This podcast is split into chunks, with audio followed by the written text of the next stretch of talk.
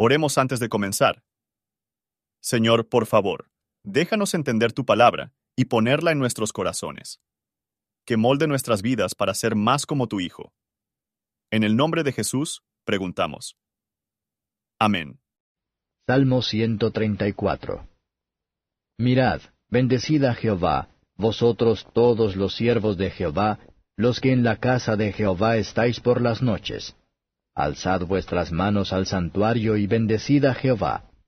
Bendígate Jehová desde Sión, el cual ha hecho los cielos y la tierra.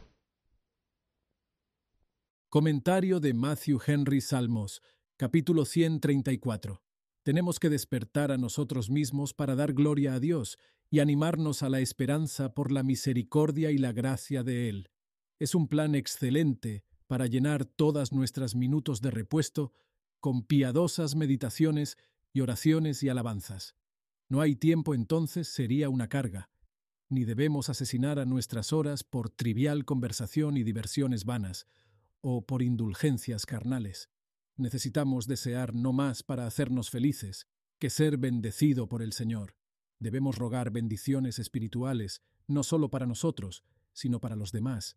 No solo el Señor me bendiga, pero el Señor te bendiga, testificando así nuestra creencia de que no es suficiente para los demás como para nosotros, y mostrar nuestra buena voluntad a los demás. Por favor, considere cómo se aplica este capítulo a usted. Gracias por su atención. Y si te gusta esto, suscríbete y considera darle me gusta a mi página de Facebook y únete a mi grupo Jesús Responde las Oración. Que Dios bendiga tu día. Hola, somos Mark y Pearl Lambert y somos los ministros de Jesús Responde las Oraciones. Si le gusta este ministerio, por favor ayúdenos a apoyarlo. El enlace para donar se encuentra en la descripción a continuación. Gracias y Dios te bendiga.